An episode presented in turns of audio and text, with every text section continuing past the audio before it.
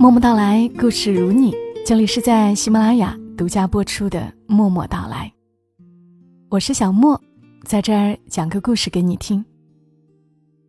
上期节目分享了石头姐姐的故事，作者阿错在当时还记录了石头姐姐讲述的另一个故事，同样的让人很感动。在这个故事里，出现了更多的志愿者，他们一起遇上了一个奇迹。那这一期，我想把石头姐姐的第二个故事《拉吉姆奇迹》读给你们听。作者阿措说：“石头姐姐给我讲了这个故事，《拉吉姆的奇迹》，来回答我的问题：到底要多少勇气才能在荒山野岭走那么远？”石头姐姐回答我：“有些事儿。”像奇迹一样，遇上了，就想，也许可以再走远一点。有个小女孩，名字叫拉吉姆。石头姐姐初见她时，拉吉姆八岁，正在双湖挫折枪马初小，上一年级。双湖的恶劣环境，上一期节目我们已经讲述过了。双湖这个地方。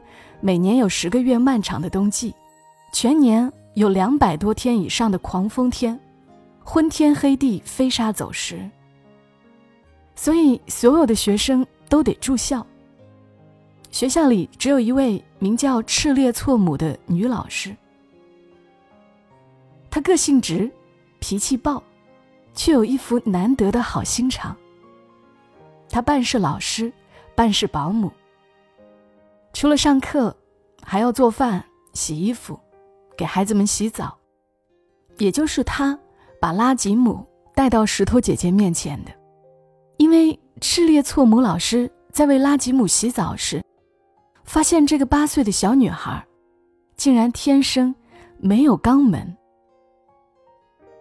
可拉吉姆学习成绩非常好，他常常在课堂上痛得直哭。有一回。石头姐姐到学校来挑选启航计划去北京的孩子，老师悄悄把小拉吉姆带到石头面前，求石头想办法救救他。石头一开始是不相信的，没有肛门，怎么可能活得过八年？就算石头不懂医，也觉得此事匪夷所思。石头说。我一看到她，就觉得她虽然瘦小，但是好美。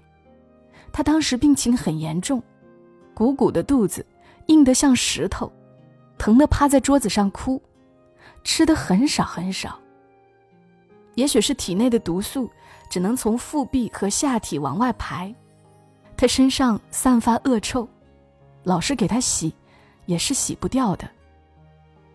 八年没有肛门。难道家里人就没有想过要带他去医治吗？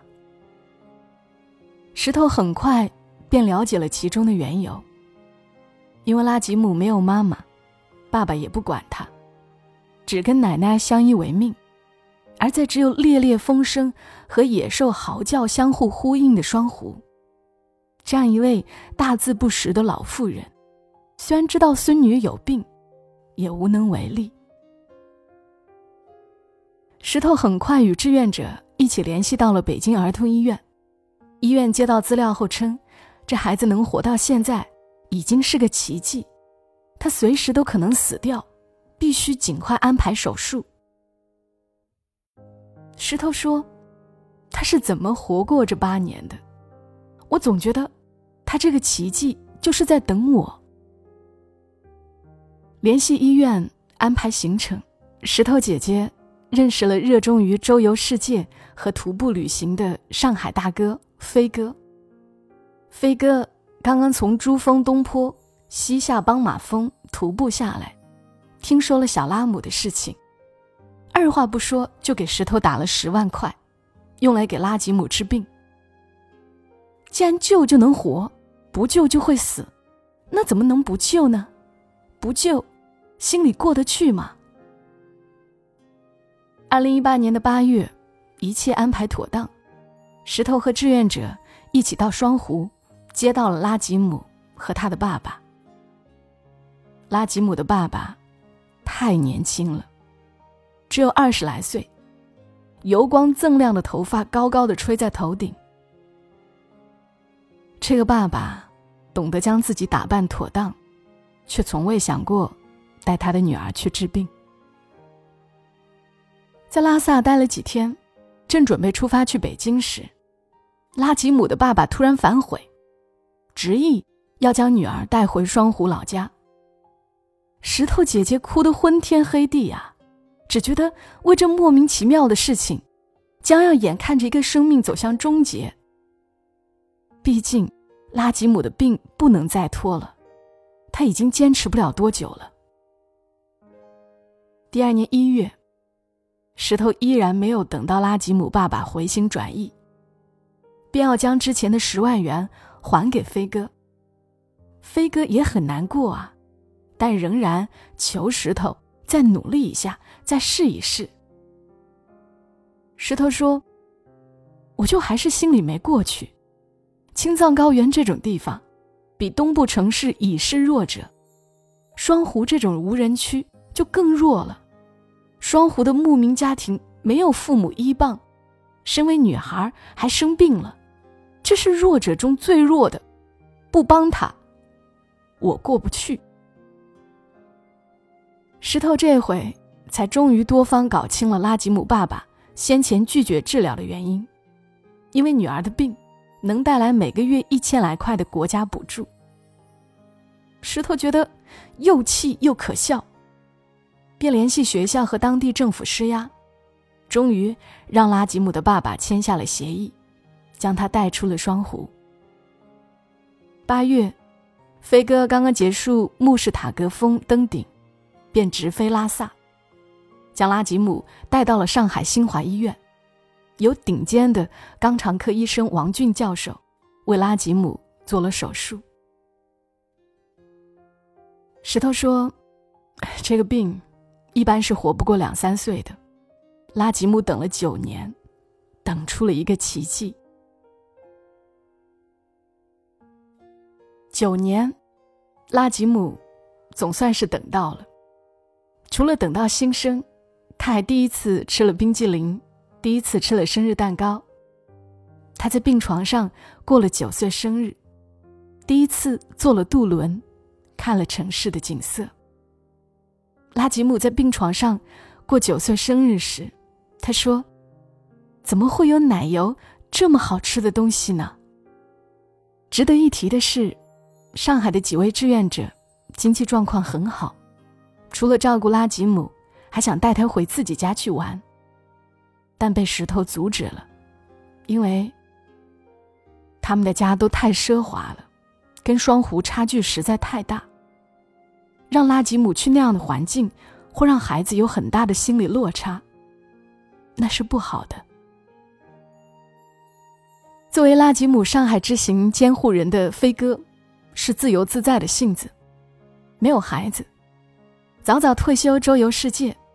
他说，照顾拉吉姆的过程，简直是他这一生对别人最好的一次。虽然没有经验，但是全心全意。为着拉吉姆偷吃零食耽误手术，他还正儿八经像父亲一样发了脾气。他这才算是知道照顾别人是怎么一回事儿了。这件事之后，飞哥告诉石头，他准备重新工作，为着挣更多的钱，去帮助更多的人。在上海待了五十三天以后，拉吉姆被石头接回了西藏。石头说：“只是不到两个月而已。”拉吉姆竟然已经长高了很大一截。做完手术的拉吉姆虽然还有一段时间的康复期，但他饭量大了，个子高了，肚子也不疼了，顺便还有了目标。短期目标是一定要当三好学生，因为石头妈妈下一年的启航计划要去上海，我一定得去。去见那些帮助过我的叔叔阿姨。长期的目标，则是未来，一定要考到上海去。上海是他重生的地方，那里有他的一个奇迹。我问石头：“那后来，你还去看过拉吉姆吗？”石头说：“当然，当时上海照顾他的志愿者也回来看过他一次。当时他跑过来抱住他们的样子，我一下就哭了。但是我除了去学校跟他打个招呼，会尽量避免跟他过多接近。我不解。”石头解释道：“他有他自己的人生要过，有他的路要走。我们帮助他，只是在那时那地，一个偶遇。他需要帮助，我看见了，不帮心里过不去。帮他，也是为了我自己的心。但事情结束，我就要把他还回他的世界里去。至于他的未来，是他的选择和际遇。”我不能自诩帮助过他，就前去说三道四。石头说：“当然，我多么希望能再在上海见到他。他等了九年，等到了一个奇迹。为了这样的奇迹，他也应该有更好的人生。”